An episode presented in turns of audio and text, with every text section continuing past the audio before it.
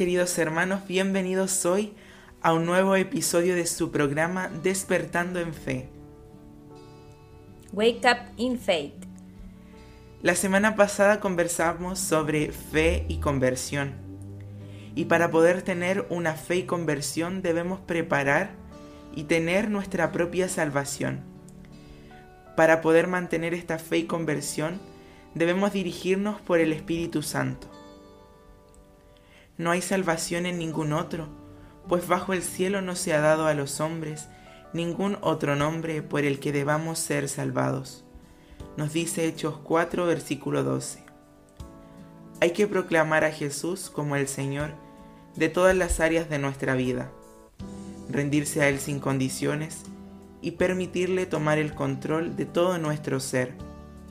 Jesús es el Señor cuando efectivamente Él gobierna y dirige a una persona que decide vivir de acuerdo a los principios evangélicos y a los valores del reino. Él está a la puerta y llama, esperando que se le abra para entrar y tener una íntima y directa comunión con cada persona. Se trata de una aceptación de la persona de Jesús y de su mensaje, el reino de Dios que en Él son la misma cosa. Te invito a que hoy valoremos la fe que nos mueve a comprometernos y que esto nos manifieste el amor y la misericordia de Dios y que nos salva. En Ezequiel 36, versículo 26 nos dice, Yo les daré un corazón nuevo e infundiré un espíritu nuevo. En Hechos 1, versículo 5, serán bautizados en el Espíritu Santo dentro de pocos días en Hechos 2, versículo 39. La promesa es para ustedes y sus hijos y para todos los que estén lejos, para cuantos llame el Señor nuestro Dios. En Apocalipsis 22, versículo 17. El que tenga sed, que se acerque, y el que quiera recibir gratuitamente el agua de vida. Para que tengamos en cuenta Juan en el capítulo 7, 37, 38 dice, Jesús puesto en pie gritó, Si alguno tiene sed, venga a mí y beba. El que crea en mí, de su seno correrán ríos de agua viva. Hay una diferencia grande entre el hombre en el espíritu y el hombre sin él. Muchos católicos actúan como si no hubieran sido bautizados y como si no fueran templos vivos del espíritu. Su vida está entregada al placer, al dinero, a los vicios. Parece que para ellos no ha existido la redención. Ellos pueden decir, no hemos oído decir siquiera que existe el Espíritu Santo, como nos dice Hechos 19.2. Ellos viven, al decir de San Pablo, en la carne. No viven también, al decir de San Pablo, en el Espíritu, como dice Romanos 8.5 y Gálatas 6.8. Personas de otras religiones atacan a los católicos porque viven de esa manera, porque quizás no somos coherentes. Y tiene razón, porque los que son de Cristo han crucificado la carne con sus pasiones y sus apetencias, como nos dice Gálatas 5:24. Y todavía más, la carne que ni sabe qué es la redención ni se la ha apropiado. Tiene apetencias contrarias al espíritu y el espíritu contrarias a la carne, como que son entre sí antagónicas, de manera que no hacéis lo que quisierais, como nos dice Gálatas capítulo 5, 16. Y las tendencias de la carne llevan al odio a Dios. No se someten a la ley de Dios, ni siquiera pueden. El hombre ha sido creado para ser llenado del Espíritu Santo.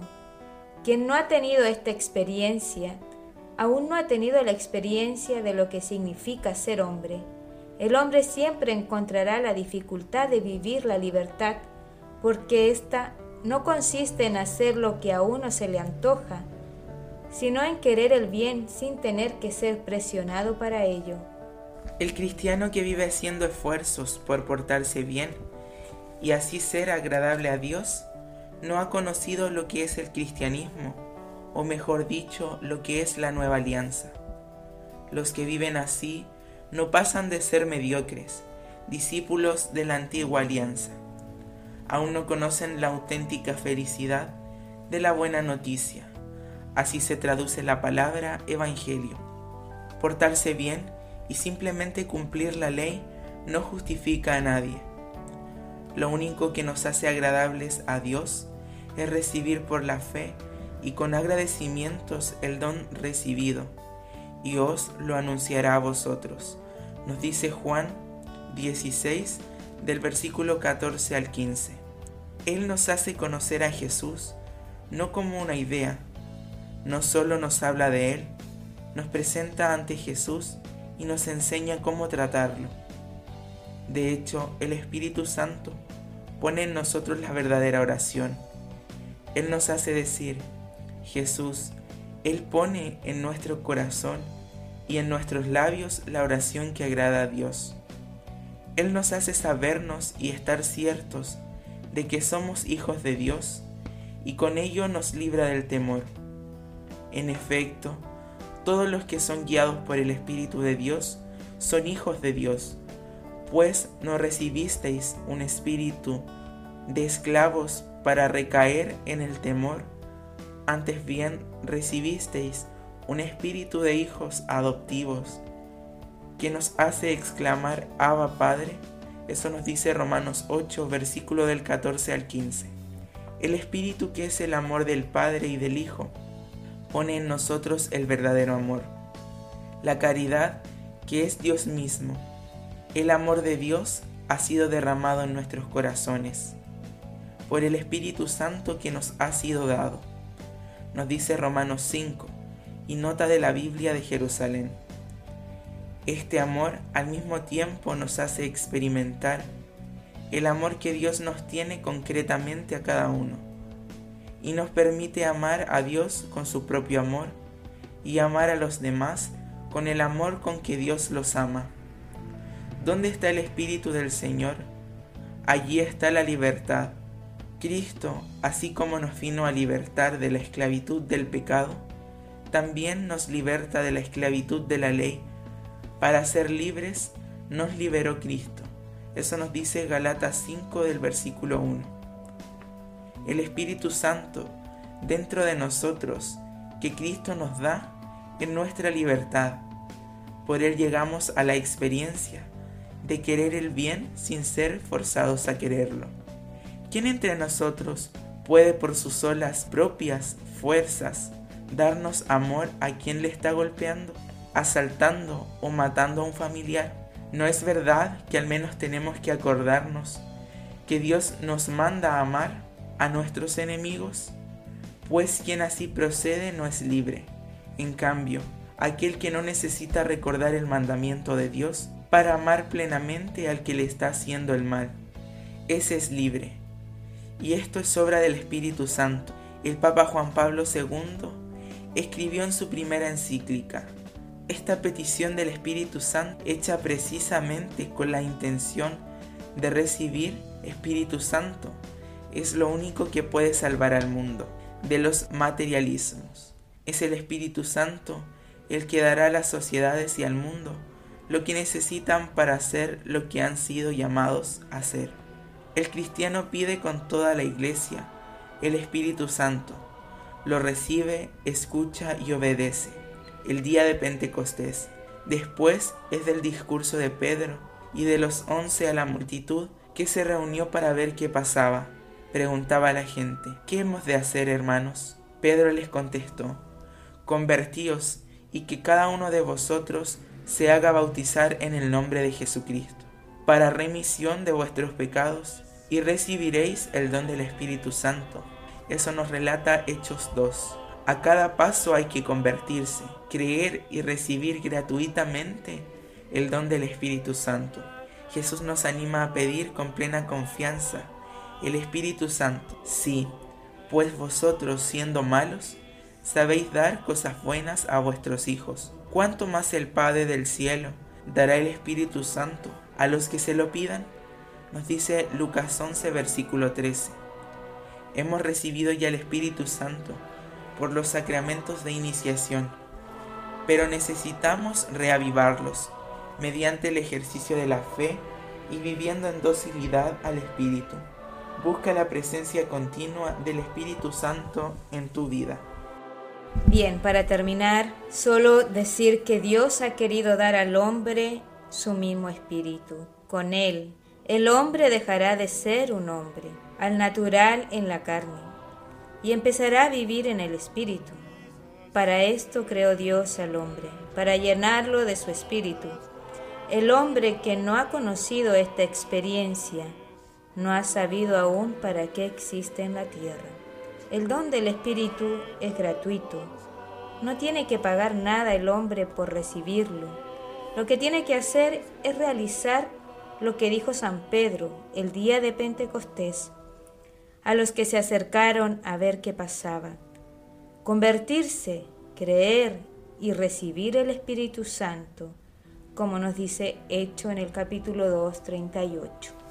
El don del Espíritu es la nueva alianza es la vida cristiana. Sin este don no se conoce realmente al cristianismo. Es también la experiencia de la verdadera libertad porque es tener la ley en el interior. La acción del Espíritu en el corazón del creyente nos santifica porque construye en nosotros la caridad que es la plenitud de la ley. Por esto, el cristiano, con toda la iglesia, Pide continuamente la venida del Espíritu Santo. Por esto mismo, hay que reunirse con los demás a pedir el Espíritu Santo. Ahora yo los invito, hermanos, a que escuchemos la palabra de Dios, escuchemos la palabra de amor y llevémosla a nuestro corazón. Y comiendo con ellos, les mandó que no se ausentaran de Jerusalén, sino que aguardasen la promesa del Padre, que oísteis de mí que Juan bautizó con agua, pero vosotros seréis bautizados en el Espíritu Santo dentro de pocos días. Los que estaban reunidos le preguntaron, Señor, ¿es en este momento cuando vas a restablecer el reino de Israel?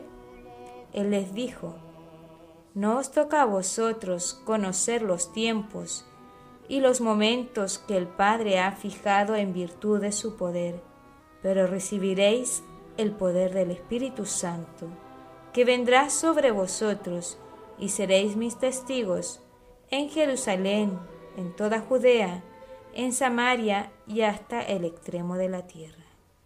Hechos capítulo 1, 4 al 8. Los invito hermanos a que en un momento de silencio hagamos esta oración, invocando también nosotros al Espíritu Santo para que nos renueve, para que en este tiempo de cuaresma también nosotros vivamos una sincera conversión. Proclamación de Jesús como Mesías. Padre, tú nos prometiste la efusión del Espíritu Santo. Sabemos que eres fiel a tus promesas yo te pido que este día se cumpla tu promesa en mí y que me llenes de tu Espíritu Santo. Jesús, tú eres el Mesías, lleno del Espíritu Santo. Yo tengo sed del agua viva que tú nos prometiste. Dame un corazón nuevo, dame un espíritu nuevo, porque ya no quiero tener mis propios sentimientos, sino los tuyos.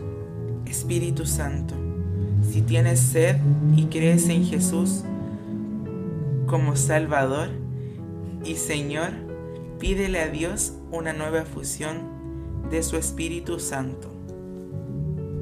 En el nombre de Jesús, ven a mí, dirígeme, enséñame y hazme conocer y amar al Padre y al Hijo.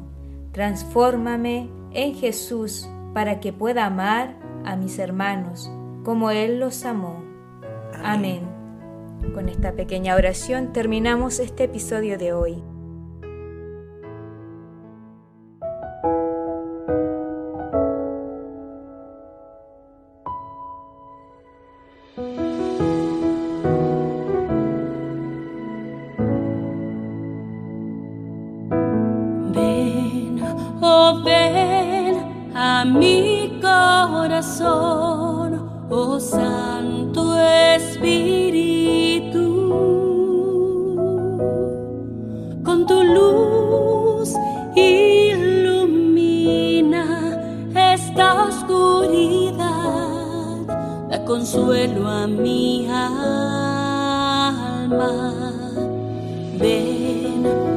Ven a mi corazón, oh Santo